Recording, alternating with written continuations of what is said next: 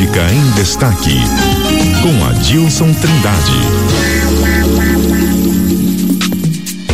E falando sobre política na manhã desta quarta-feira, Adilson Trindade chega para cá. Vamos conversar porque, olha, curiosa, inclusive, a coluna de hoje, viu? Depois da queda, o recomeço. Quem tá querendo surgir aí das cinzas como uma fênix, literalmente, um ícone da política de Mato Grosso do Sul, tentará mais uma vez retomar o protagonismo, disputando a prefeitura de Corumbá. Quem é essa figura política? Bom dia.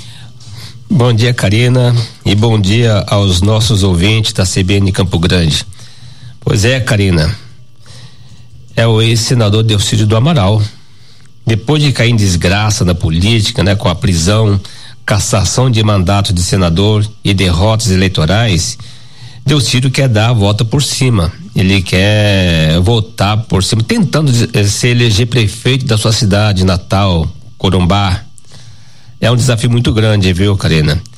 ele vai concorrer agora pelo Partido Novo, né, que, é, que foi o partido caçula do Brasil, né, o PRD, que é o Partido da Renovação Democrática, que nasceu da fusão com do PTB, entendeu? Com o Patriota.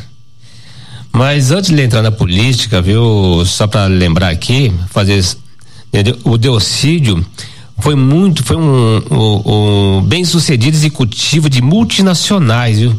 foi ministro das Minas, Minas e Energia no governo de Itamar Franco. Ele foi diretor da de gás e energia da Petrobras, diretor da Eletrosul. Ele foi presidente na época da, da, da venda aqui da Enersul, entendeu? Ele foi presidente aqui da, daqui em Mato Grosso do Sul do, do Conselho de Administração da, da Enersul também. Ele trouxe como vice-presidente da Enersul o Flávio Decá, um grande executivo nacional que virou ministro de Minas e Energia do governo da Dilma Rousseff depois. Esse Flávio Decá que foi da Enersul aqui. Então o foi um cara muito bem como executivo, ele muito, foi muito bem sucedido, né? Aí ele resolveu fincar os pés em Mato Grosso do Sul, porque ele tem um sonho, né? um sonho dele de ser político. É, então ele é apenas executivo. E eu o conheci ele como quando, quando ele era ministro. Olha só. de Minas Energia do Itamar Franco. E o desafio dele foi muito grande. Ele enfrentou barreiras e traições aqui. Não foi fácil. Da, antes, como quando ele foi entrar na política, é, antes mesmo de se mudar para o estado com a família, ele assinou, viu, Karina, uma curiosidade aqui, a ficha de filiação no PSDB para disputar o governo do estado nas eleições de 1998. Só ele acreditava na sua candidatura. Nos bastidores, todo o movimento foi, foi para alijá-lo do processo eleitoral sem alarde. Foi tudo feito no quieto. Depois de passar o prazo de filiação, Delcídio descobriu que sua ficha foi engavetada. Que ele não morava aqui, ele morava em Brasília, né? Então ele não acompanhou de perto todas as movimentações. E para sua frustração, ficou impedido de disputar a eleição porque sua filiação não foi, não foi homologada pela Justiça Eleitoral. Foi o primeiro gosto amargo entendeu? Da, na política. O canal do PSDB na época, né, foi o secretário, ou então o secretário de Fazenda do governo Luiz Barbosa Martins, eh, Ricardo Baixa, que era do PSDB. Ele, uh, ele acabou perdendo a eleição no segundo turno para o, para o então deputado estadual Zeca do PT. E foi pelas mãos do Zeca que Delcídio realizou o sonho de entrar na, de uma vez por todas na política. Foi pela mão do Zeca.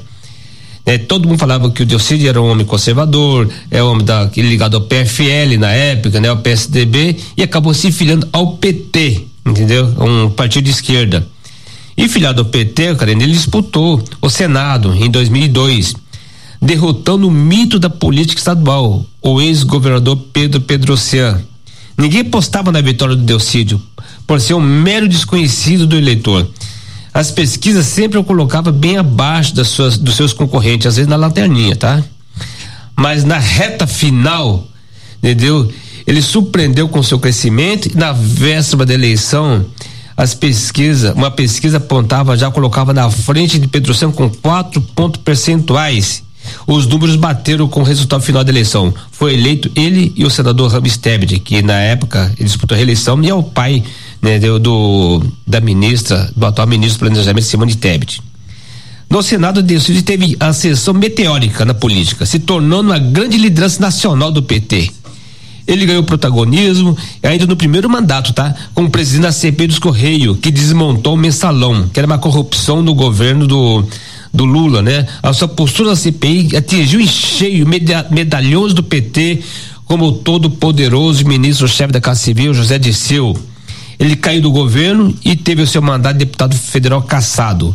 O mensalão era pagamento de feitas, para quem não lembra, né? Feito é, todo mês de propinas para os parlamentares aprovarem o projeto do governo. Quem denunciou toda essa farra foi então o deputado federal Roberto Jefferson, do PTB, que hoje inclusive está preso, né? Ah, por ordem do do ministro do ministro Alexandre de Moraes, não por causa disso, né? Porque por, por outros atos dele.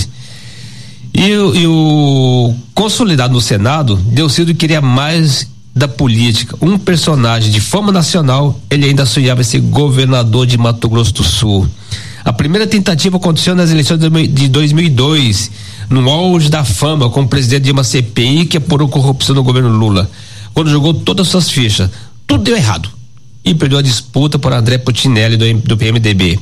Por essa Deus não esperava, porque era um senador era um senador influente, vivia nas redes nacionais de televisão e nos jornais Achava que venceria fácil a eleição.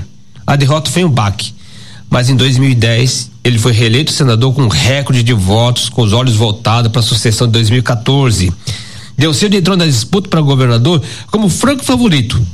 Era considerado imbatível. Mas em política, né, Karine, não se não se é, canta a vitória antes da totalização de dos jeito votos. Nenhum, né? O primeiro susto foi quando venceu no primeiro turno. Depois de analisar os primeiros os números das pesquisas, acreditava que venceria Reinaldo Zambuja, até com certa folga de votação no segundo turno. Não foi isso que aconteceu. A Zambuja venceu a eleição e se tornou governador do estado. A derrota se tornou um pesadelo. Depois disso, viu, Karine? Tudo passou a dar errado para Delcídio. Começou a desandar, né, é. Adilson? Uma certa manhã, ele foi acordado por policiais federais que foram prendê-lo por ordem do ministro do STF Luiz Faquim por obstrução da justiça na esfera da Lava Jato. Ele foi gravado tentando convencer Nestor Severo a não fazer delação premiada. Só o Senado poderia tirá-lo tirá da cadeia, mas não foi isso que aconteceu. O plenário aprovou sua prisão e depois disso cassou seu mandato. Tempo depois ele foi inocentado pela justiça, mas o estrago já estava feito. Em 2018, ele tentou voltar ao Senado e não conseguiu obteve uma votação pífia. Os eleitos foram Nelson Trade, PSD e Soraya Tronic, né? Do, na época, estava na, na, na, no PSL, hoje está no Podemos, né? Já em 2022 disputou para deputado federal pelo PTB, não conseguiu votos pra, para nem para ser suplente. Agora ele quer recomeçar sua jornada política como prefeito de Corumbá. A palavra final está com os eleitores, né? Enquanto a campanha não começa, Delcedo está explorando as redes sociais para falar do que fez, né? Inclusive andou no carnaval, passou o carnaval cumprimentando lá os folhões, aquelas coisas todas. Já é começa a fazer as andanças, então. É, exatamente. Mas ele, então por isso que eu falo, o, o recomeço, né? Depois da, da desgraça que ele passou, entendeu? Não foi fácil a vida dele não, viu, como político. Vamos ver, né, se após toda essa trajetória, se esse nome ainda se confirma, se firma nas urnas lá em Corumbá. Acompanhemos este ano. Adilson, muito obrigada. Obrigado viu? a você, um abraço a todos, felicidades. CBN, CBN Campo Grande.